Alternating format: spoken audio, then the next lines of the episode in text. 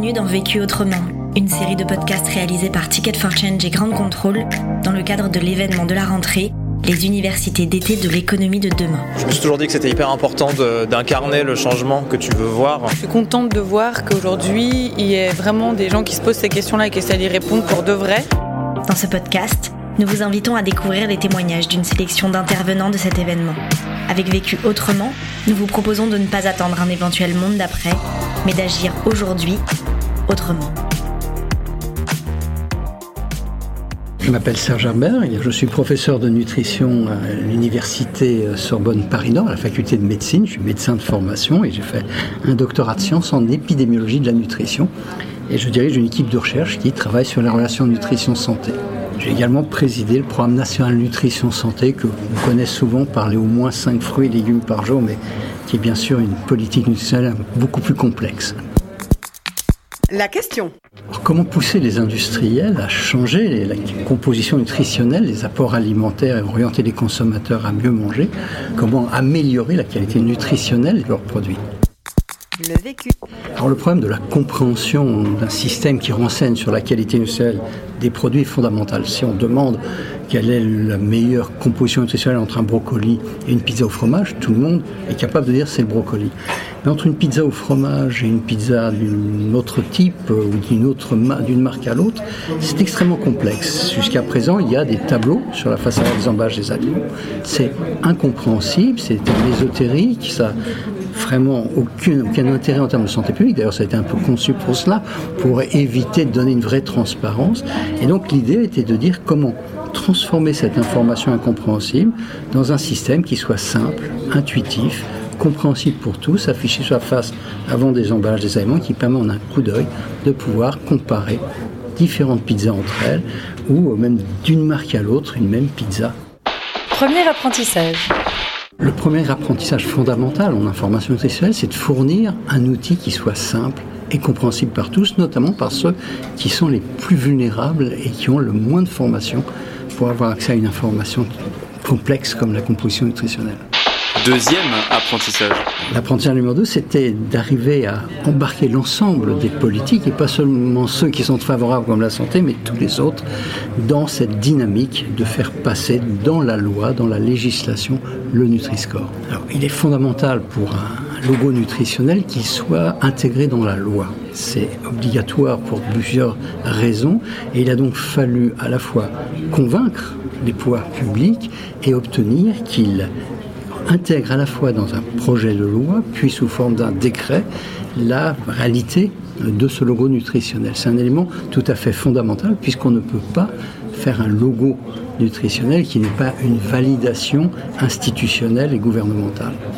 En, 2013, la ministre de la Santé de l'époque m'avait confié un rapport pour faire des propositions pour améliorer la politique nutritionnelle de santé publique dans le cadre de sa stratégie nationale de santé. J'avais fait, après avoir auditionné beaucoup de scientifiques, en s'appuyant sur beaucoup de travaux, 15 propositions, dont celle d'un logo nutritionnel à cinq couleurs pour aider les consommateurs à orienter leur choix. Et la ministre de la Santé a été convaincue de cette mesure.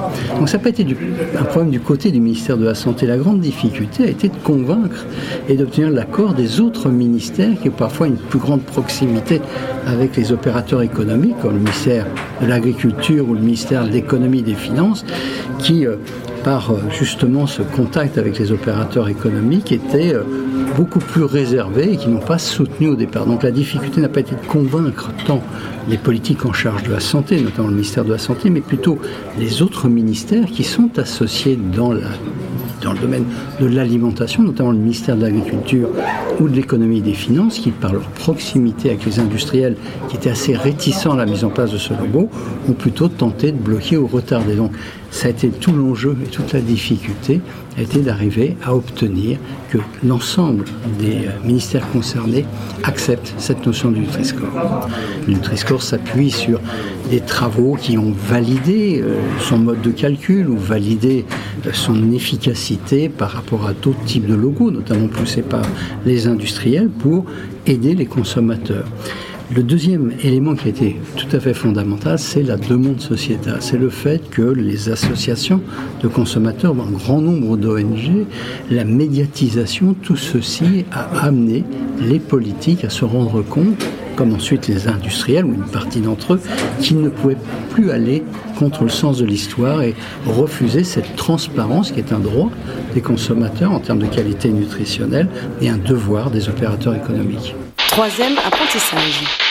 Troisième apprentissage, c'est de pouvoir soutenir une mesure de santé publique avec des travaux scientifiques, une méthodologie extrêmement rigoureuse, des travaux qui sont indéniables sur le plan de leur qualité scientifique et qui sont validés au niveau international. L'idée de départ, c'est une idée de bon sens. En effet, c'est de fournir une information avec un logo graduel, cinq pastilles de couleurs, du vert au rouge. Donc c'est très intuitif. Ce sont des couleurs sémantiques et des, doublées avec des lettres de A à E. Donc tout le monde comprend assez facilement. le problème qu'il y avait derrière, c'était que ce système, il fallait dans la boîte noire qu'il y a derrière, c'est-à-dire comment on calcule et on applique ensuite euh, aux différentes couleurs les résultats de ce calcul, il fallait là des bases scientifiques extrêmement solides. Donc on a fait beaucoup de travaux, nous et d'autres équipes au travers au niveau international, qui euh, ont permis à la fois de valider l'algorithme, le système de calcul qui permet de dire eh ben, ce produit est vert ou ce produit est rouge ou ce produit est orange, et puis ensuite de regarder si réellement c'était utile. C'est-à-dire quand on le met sur des emballages, est-ce que ça oriente les consommateurs? Est-ce qu'ils le comprennent? Est-ce qu'ils l'utilisent? Et est-ce qu'ils vont changer leurs achats alimentaires? Donc tous ces travaux scientifiques, plus d'une quarantaine, ont été publiés dans des revues scientifiques internationales ont été utiles à la fois pour convaincre le politique, convaincre les associations de consommateurs qui avaient besoin aussi d'avoir d'être assurés sur la, validité scientifique, euh, les ONG, les médias eux-mêmes qui ont été convaincus à ce moment-là que le lobbying qui essaie de bloquer les résultats de la science était absolument inacceptable. Quatrième apprentissage. Un des quatrièmes apprentissages, c'est comment gérer les relations avec les industriels, les distributeurs, les opérateurs économiques.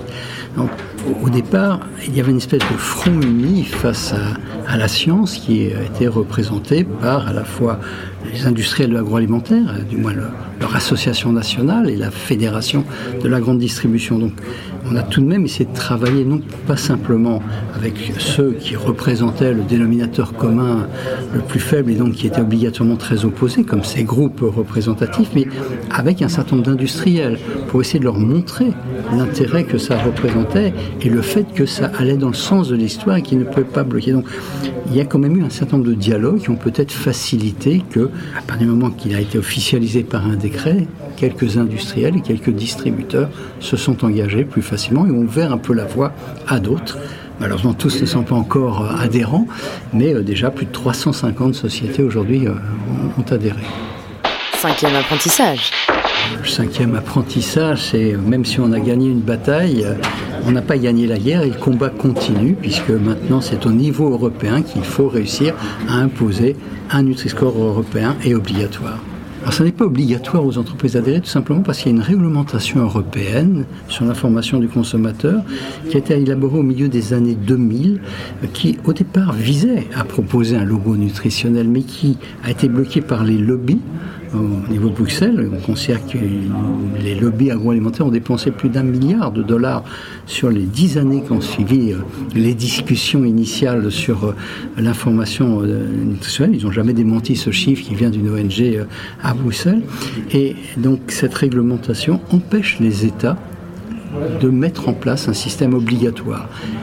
Les États peuvent mettre un système volontaire, et encore ça n'est pas simple parce qu'il faut faire une notification à l'Europe, il faut que ce soit compatible avec les textes européens, mais le système est complètement verrouillé et il faut changer en fait la réglementation au niveau de l'Europe et c'est là le nouveau combat que l'on mène euh, aujourd'hui pour que les États puissent mettre en place un logo obligatoire pour toutes les entreprises, puisque notre gros problème, c'est que même si on a 350 entreprises qui ont adhéré, quelques très grands groupes refusent toujours d'y adhérer et seule l'obligation, peut-être demain une pression encore plus forte des consommateurs, permettra qu'ils affichent le logo sur leurs produits. Vécu autrement, un podcast réalisé par Ticket for Change et Grande Contrôle dans le cadre des universités d'été de l'économie de demain. Aux côtés de notre intervenant, c'était des centaines d'acteurs de changement qui étaient présents à cet événement pour ne pas attendre un éventuel monde d'après, mais agir aujourd'hui autrement. On vous en fait découvrir quelques-uns. J'ai créé le Uber euh, du handicap, c'est Handy Duty, Handy comme pratique et Duty comme devoir. En fait, c'est une application qui va très simplement répondre aux besoins en temps réel des personnes en situation de handicap, des personnes âgées et leurs proches. On leur permet en fait de mettre en relation des prestataires de handicap en temps réel et de proximité. Durant le Covid, euh, moi-même, qui est en situation de handicap moteur, j'ai malheureusement euh, eu euh, des difficultés à faire intervenir des auxiliaires de vie, donc j'ai dû être euh, deux mois, ce qui n'est pas rien. En fait, j'avais juste un passage dans la journée. Moi, c'est vraiment pour ça que j'ai créé cette solution-là. En fait, on a tous des marqueurs sociologiques, que ce soit le handicap, les quartiers ou autres. Qu'on en vienne ou pas, de toute façon, ils ne doivent en aucun cas nous définir. Quelque part, un entrepreneur, il est là pour modifier sa réalité et aussi avoir un impact sur celle des autres.